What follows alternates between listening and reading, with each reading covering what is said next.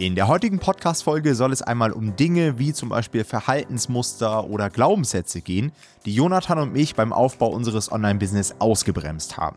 Viel Spaß bei dieser Folge.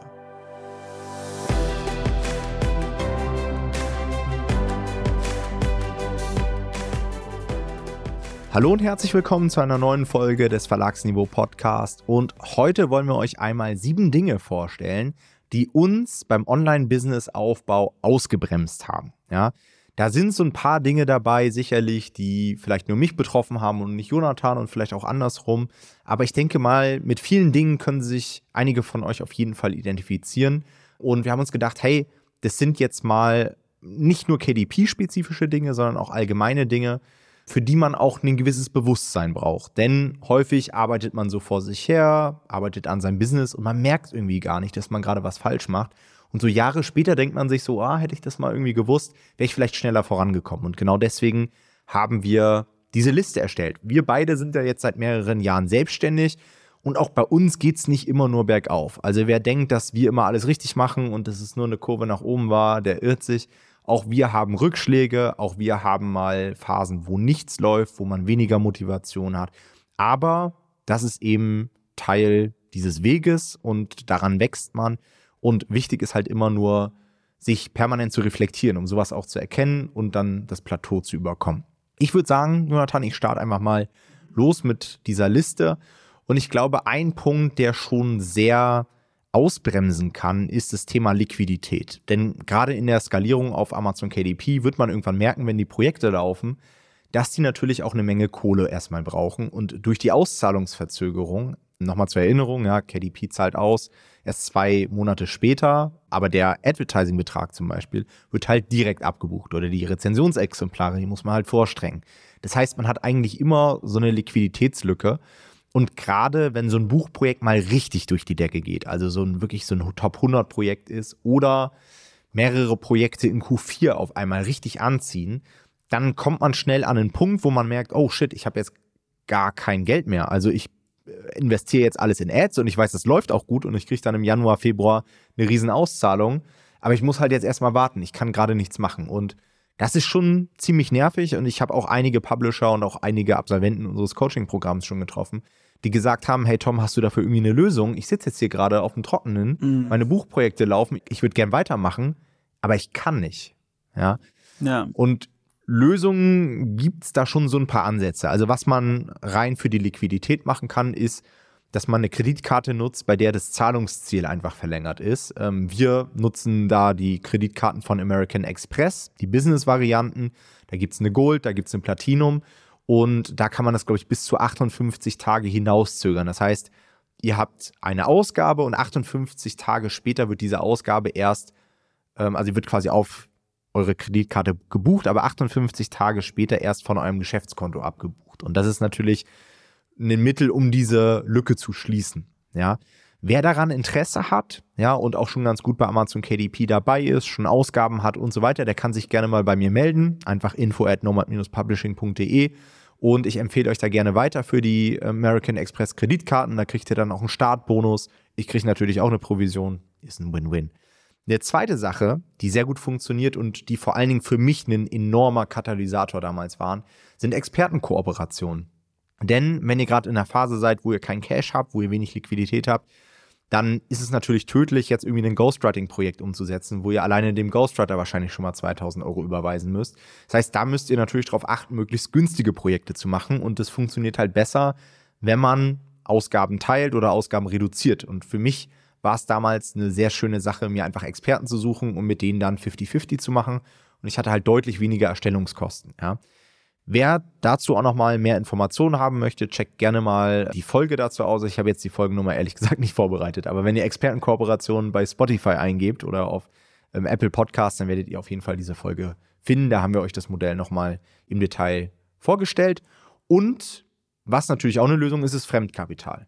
Das muss auch nicht immer irgendwie Fremdkapital von der Bank sein, sondern das kann auch einfach mal jemand aus deinem Umfeld sein, den du einfach mal sagst, hey, kannst du mir mal 10.000 Euro leihen?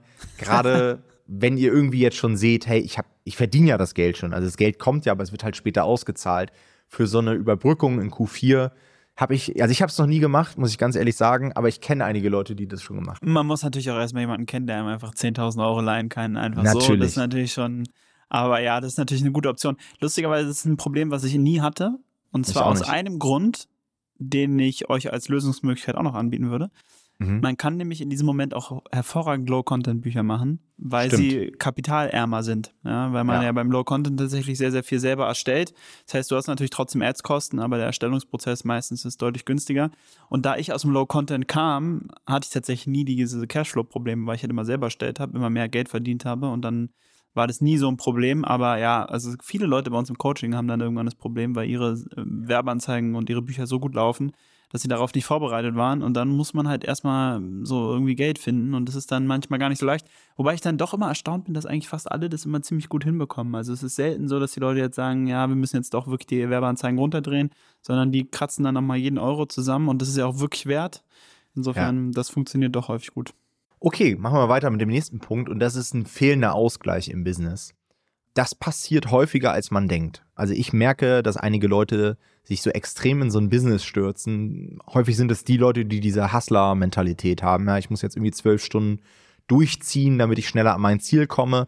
Das ist meiner Meinung nach sehr kontraproduktiv und es geht immer nur eine Zeit lang gut. Ja, ich habe selbst bei mir gemerkt, dass je besser mein Business lief, desto mehr habe ich mich irgendwie darauf fokussiert. Also da habe ich mir so gedacht, boah, jetzt läuft's, jetzt investiere ich noch mehr Zeit, weil es sich richtig lohnt. So, ich hatte so dieses Gefühl, ich habe den Code geknackt. Und jetzt muss ich das so lange noch ausnutzen, wie es noch funktioniert. Dabei funktioniert es jetzt auch sieben Jahre später immer noch hervorragend. Ja. Aber das wusste ich halt damals nicht. Und ähm, habe dann auch so meine Zeiten gehabt, wo ich einfach Freunde vernachlässigt habe und so weiter. Und was auch kontraproduktiv war, bei mir zum Teil, dass ich dann auch, wenn ich mal irgendwie Auszeit hatte, im Feierabend und so weiter, mich dann trotzdem über Business unterhalten habe. Also ich hatte ja auch Zeiten, da war Jona hier im Büro und wir sind dann abends teilweise Billard spielen gegangen und haben uns immer über Business unterhalten oder waren eine Shisha rauchen oder was auch immer. Uns ging immer nur um Business. Ja. Und seitdem ich das nicht mehr habe und heutzutage viel mehr Sport mache, viel mehr Zeit mit der Familie verbringe, natürlich auch mal außerhalb irgendwie über Business rede und so weiter, gar keine Frage, aber da eine stärkere Trennung habe, schaffe ich mehr im Business und mhm. mir geht es auch beim Aufbau irgendwie deutlich besser und ich komme viel besser voran. Ja, also auch das äh, ist tatsächlich in der Form, jetzt der fehlende Ausgleich war nie das, was mir gefehlt hat, tatsächlich, muss man sagen. Irgendwie habe ich, ich habe das auch neulich ähm, zu einem Freund von mir gesagt, ich habe es irgendwie, ähm, und nee, das habe ich zu dir gesagt. Ich habe äh, gerade überlegt, wem habe ich das erzählt. Zu dir habe ich das neulich erzählt, gesagt, dass ich eigentlich seit 2008 so relativ so konstant Sport mache, also dass ich relativ konstant zum Krafttraining gehe, das ist auch mal ein, zwei Monate, auch mal nicht, aber so mhm. relativ konstant tatsächlich. Das heißt, das habe ich tatsächlich ganz gut hinbekommen, auch mit äh, so Leute zu sehen, Gemeinschaft zu haben, das ist was, was mir schon immer sehr wichtig war. Das heißt, da bin ich auf der Seite bin ich nicht so vom Pferd gefallen, aber wir haben vorhin schon darüber geredet, dass so das natürlich auch ins Gegenteil ausschlagen kann. Also man kann auch zu viel Ausgleich quasi machen.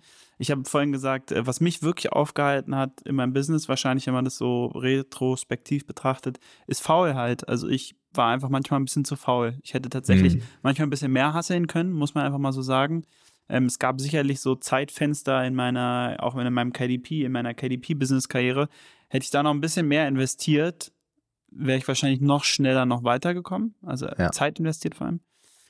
Ja, ich, ich finde es tatsächlich nicht so schlimm. Also es, es, stört mich nicht so. Ich bin lieber sozusagen, habe lieber den Fehler gemacht als andersrum, so ein bisschen. Aber mhm. natürlich ist es grundsätzlich was, äh, so eine Persönlichkeitstyp-Frage. Ne? Ich glaube, es, ähm, es gibt einfach Leute, die tendieren dann zu, sich zu sehr aufs, auszuruhen. Und ich habe so gemerkt, ich glaube, so ab 2.000, 3.000 Euro im Monat, mehr habe ich nicht gebraucht damals zum Leben, war ich mhm. so wie, ja, also der Antrieb ist, jetzt habe ich keinen großen Antrieb mehr, ich brauche nicht mehr.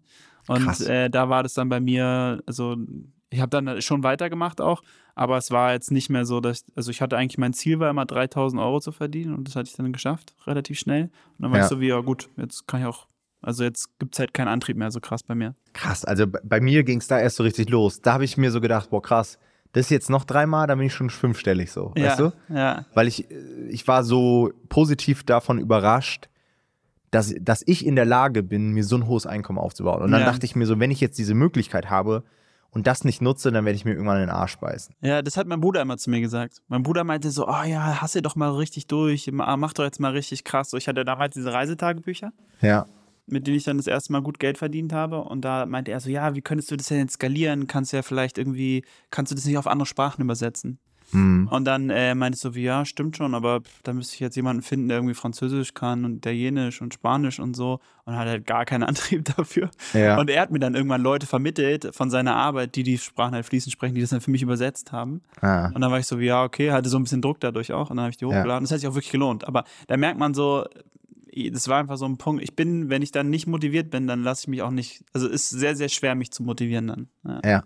es gibt doch, ich, ich bin nicht so belesen, aber es gibt doch diese Geschichte von dem, von dem von Fischer. Dem Fischer. Ja, ja, Klasse, ja, ja. Die finde ich. Wie geht die? Der, der Fischer sitzt am Strand irgendwie und der Tourist, ich kam die auch nur so grob. Der Tourist ja. kommt zu ihm und sagt: Hey, warum liegst du denn hier in der Sonne und gehst nicht fischen? Und dann sagt der Fisch: Naja, ich war ja heute Morgen schon, habe halt irgendwie Fische gesammelt und jetzt liege ich halt hier, die habe ich verkauft und morgen gehe ich dann wieder. Für, ah, und dann sagt der, dann sagt der Tourist halt, naja, aber wenn du jetzt, jetzt auch Fische sammeln würdest und es jeden Tag, dann müsstest du ja irgendwann gar nicht mehr fischen.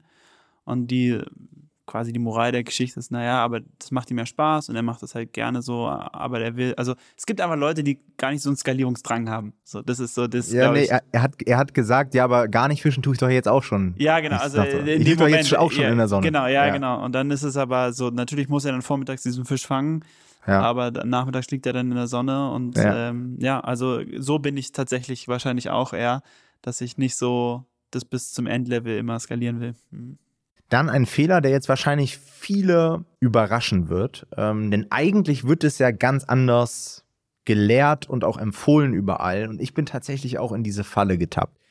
Und zwar haben wir, oder viele von uns haben ja dieses Ziel, irgendwann mal Vermögen aufzubauen. Ja, und wenn man sich anschaut, was so die vermögenden Personen gemeinsam haben, dann sieht man häufig, dass die halt irgendwie ein Immobilienportfolio haben oder ein Aktienportfolio. Also sie investieren ihr Geld smart.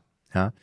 Und ich dachte mir schon damals im Studium immer, ja gut, wenn ich irgendwann reich werden möchte, ja, dann muss ich halt auch investieren lernen. Das heißt, ich habe mich sehr schnell damit auseinandergesetzt, wie baue ich mir ein ETF-Portfolio auf, habe mich da belesen, richtig reingearbeitet und mir hat es auch voll Spaß gemacht, so diese Aktienmarken, das hat mich schon immer fasziniert. Das heißt, ich habe sehr schnell auch damit angefangen, schon im Studium Geld in Aktien zu investieren. Ja, so in ETFs, das waren dann teilweise nur 100 Euro pro Monat. Aber ich war da schon stolz, mein Portfolio wurde immer größer.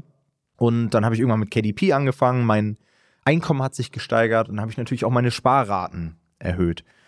Und war dann auch irgendwann ganz stolz, als ich dann so die, das erste Mal so 10.000 Euro im Portfolio hatte und so weiter. Und im Nachhinein denke ich mir so, dass es eigentlich totaler Quatsch war. Also ja. klar, ich habe das Geld jetzt nicht verprasst und ich habe auch viel gelernt in der Phase und ich bin auch froh, dass ich es so gemacht habe. Aber es wäre viel, viel smarter gewesen, das Geld in mich selbst zu investieren und in mein Business. Ja, also warum sollte ich irgendwie 500 Euro pro Monat aus meinem KDP-Business rausziehen, um es in ETFs zu investieren, die mir vielleicht am Ende 5% oder 8 oder 10% Rendite bringen? Ja wenn ich doch mit meinem Business eine viel, viel größere Rendite habe. Und gerade auch, wenn man sich so Humankapital anschaut.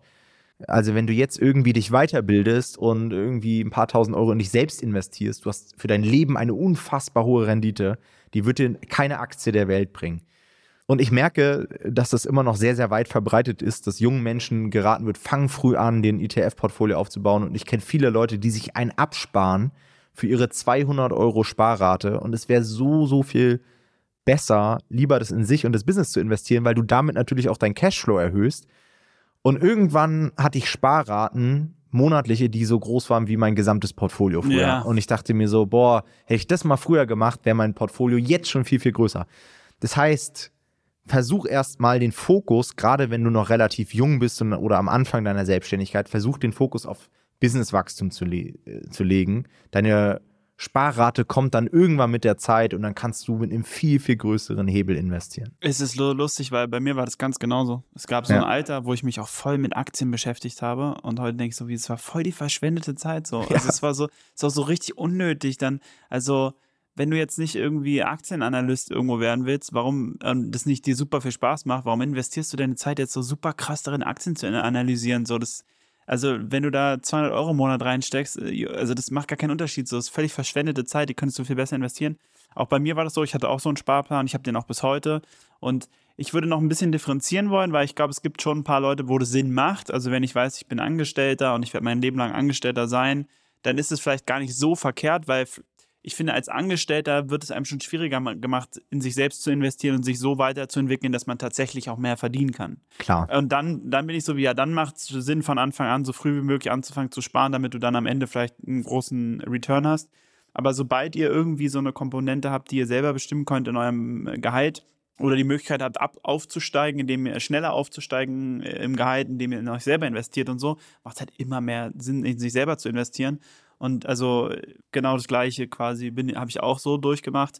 Und es ist eigentlich ja. lustig, dass man da nicht drauf kommt so wenn man irgendwie, dass man es das nicht checkt am Anfang. Mhm. Aber man ist auch diese, immer dieser Spruch, ja, ähm, verzichte doch auf den Cappuccino bei Starbucks, sondern investiere die 4 Euro lieber. Und dann bin ich so wie, nein, gönn dir doch deinen Kaffee bei Starbucks. So diese 4 Euro, die werden in deinem Portfolio gar nichts auswirken, ja. sondern dann guck lieber, wenn es Self-Care ist, dann guck lieber, dass du den trinkst, wenn dir das gut tut. Es ist viel, viel mehr wert, als die 4 Euro, die dann in 10 Jahren vielleicht 8 Euro sind. So, ja. Da können wir vielleicht auch mal eine extra Folge zu ja. machen, zu diesem ganzen Thema Frugalismus, Rente mit 40. Da ja. gibt es ja auch einige Konsorten, die sich so ein absparen ja. und das so geil finden, dass sie dann 90 Prozent ihres Einkommens irgendwie investieren. Aber ihr Einkommen liegt dann irgendwie nur bei 2000 Euro. Es gibt halt Leute, die das geil finden und mich so, ja, do it, aber. Ja, aber ich denke immer, so ist so kontraproduktiv, dann, was du machst. Also der Vorwurf an die Leute, die so nicht sind, dann denen zu sagen, ja, spar doch einfach dein Cappuccino und investiere. So Leuten, die nicht viel Geld verdienen und die einfach Probleme haben mit Geld, das zu sagen, ist halt wirklich auch einfach Quatsch. Also, aber ja. egal, da könnte ich mich auch in Rage reden. Anderes ja, ja, Thema. da machen wir nochmal eine extra Folge zu, das wird witzig. Okay, lass uns mit dem nächsten Punkt weitermachen und das ist Perfektionismus. Und ich glaube, das ist wirklich etwas, was sehr viele Leute aufhält beim Wachstum, weil sie eben alles immer 100% perfekt machen wollen, bevor sie irgendwas ins Rennen schicken. Und das hat mich auch sehr ausgebremst. Die beste Story ist eigentlich äh, Normal Publishing ich hatte die Idee, einen eigenen Blog und einen YouTube-Kanal zu machen, schon sehr früh. und ich habe sogar schon die Domain registriert. Und ich hatte auch schon ein Logo und habe dann trotzdem, glaube ich, noch mal ein halbes Jahr Minimum gebraucht, bis das erste Video irgendwie live war. Weil ich habe das so vor mir hergeschoben und ich wollte erstmal alles irgendwie haben. Es sollte alles perfekt sein.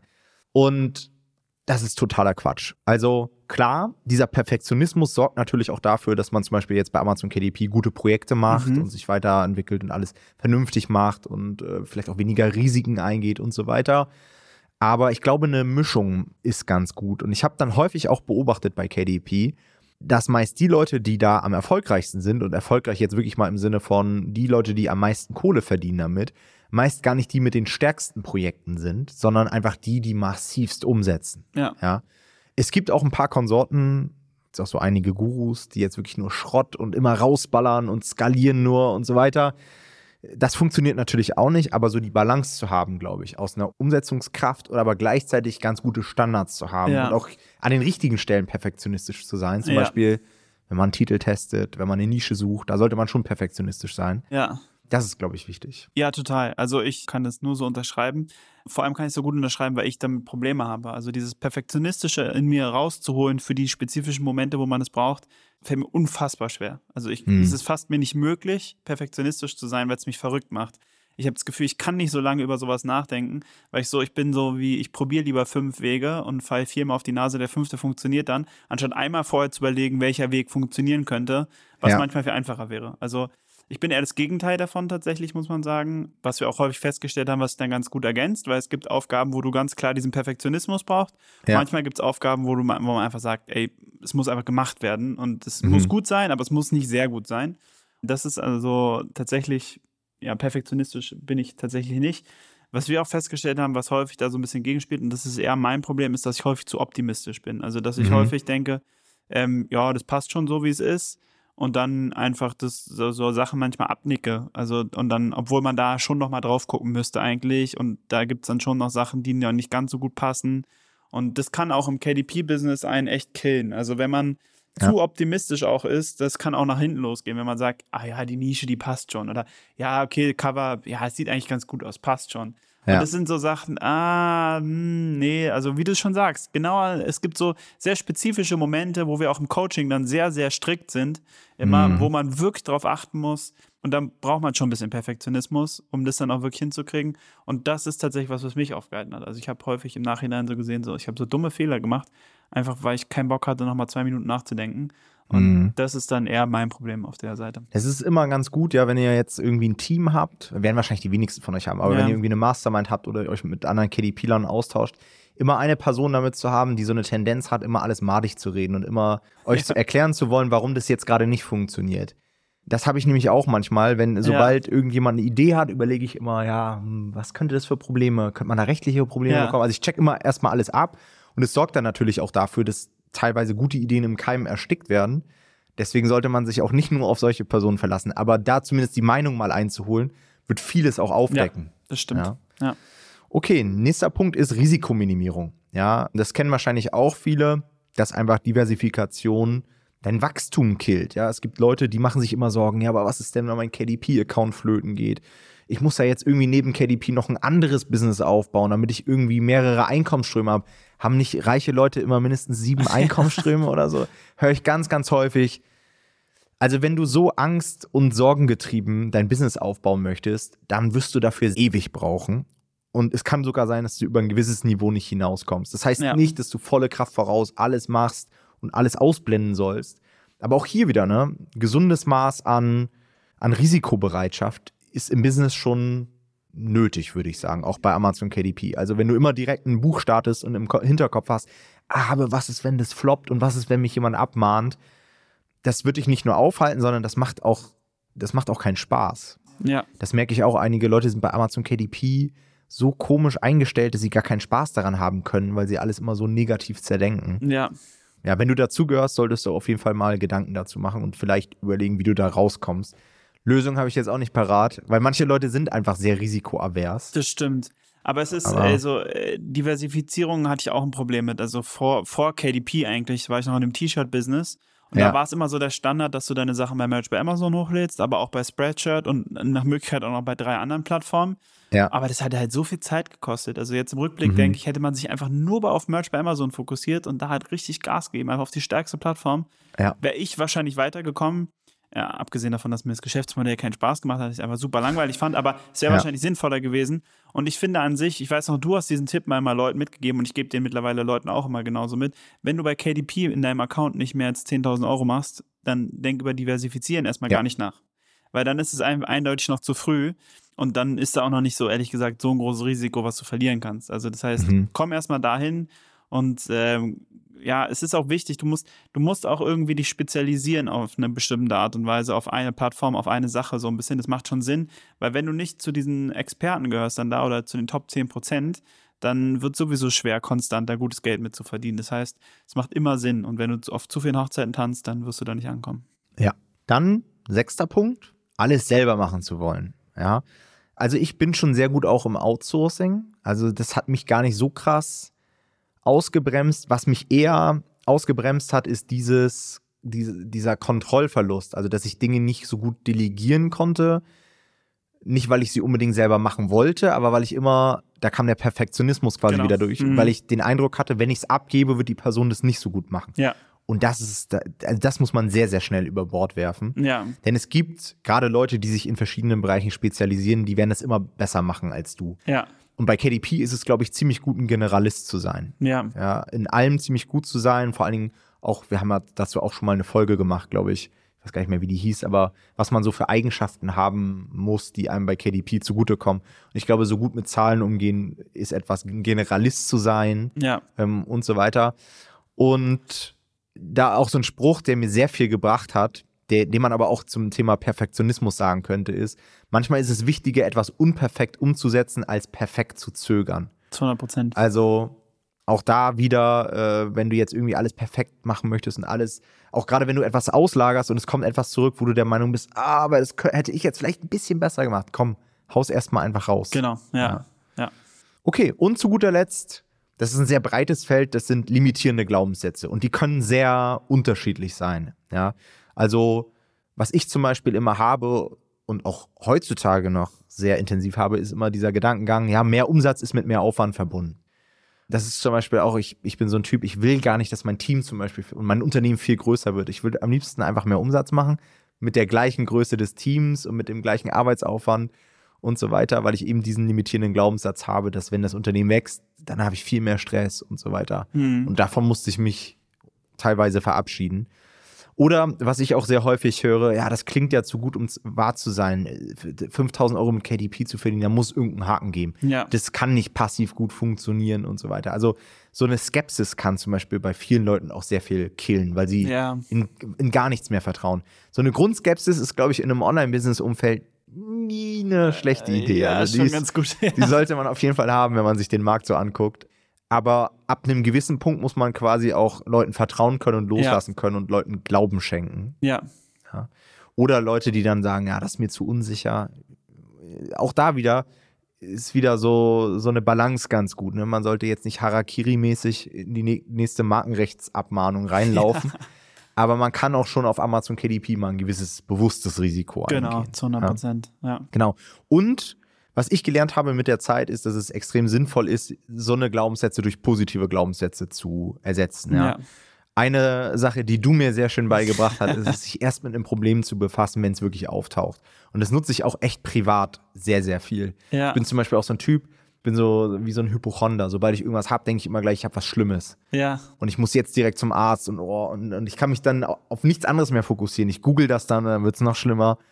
Und jetzt so heutzutage habe ich so eine Einstellung, ja komm, ich mache mir einen Arzttermin und dann untersuche ich das und ich kann jetzt sowieso erstmal nichts ändern. Das Gute ist, zu dieser, zu dieser konkreten Situation quasi. Also Ja. meine Familie hat immer sehr, sehr viele Sprüche, das hast du ja auch schon gemerkt. Und Ja. zu dieser konkreten Situation gibt es auch einen Spruch Mhm. von meinem Opa, der auch Arzt war und der hat immer gesagt, seltene Krankheiten sind selten. Also Mhm. es ist so, man denkt dann immer, man hat es, aber es ist ja wirklich eine seltene Krankheit. Also sie kommt ja tatsächlich selten vor. Deswegen kann man Ja. auch erstmal glauben, dass sie nicht beim Auftritt, weil es statistisch auch unwahrscheinlich ist. Aber ja, aber das mit dem Problem ist tatsächlich was, was mir auch immer sehr geholfen hat. Also ich habe den Spruch natürlich schon seit meiner Kindheit quasi äh, mitgenommen. Aber man muss auch sagen, auch hier, und das zeigen wir heute in ganz, ganz vielen Punkten, es kommt immer auf die richtige Balance an. Es Mhm. gibt auf jeden Fall auch Probleme, mit denen man sich vorher beschäftigen sollte. Also es Ja. ist ja, es könnte, äh, könnte ja auch so ein quasi ein Appell gegen Prävention sein. Und das ist ja auch Quatsch. Also es gibt schon viele Sachen, die man im Vorhinein absehen kann, dass sie eventuell passieren. Und dann sollte man auch präventiv handeln und die verhindern.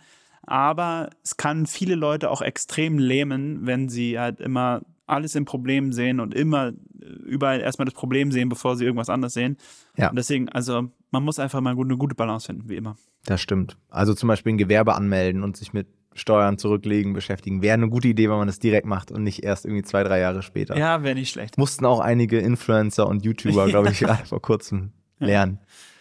Genau, dann Thema Geduld. Ich bin ein ziemlich ungeduldiger Mensch. Äh, das musste ich auch erstmal lernen, dass es nicht immer nur bergauf geht, sondern dass es auch durchaus mal normal ist, einen Flop zu haben Ja. oder mal eine Phase, wo es nicht so läuft, weil das zeigt dir wieder die Schwächen deines Business und was Ja. du noch verbessern kannst.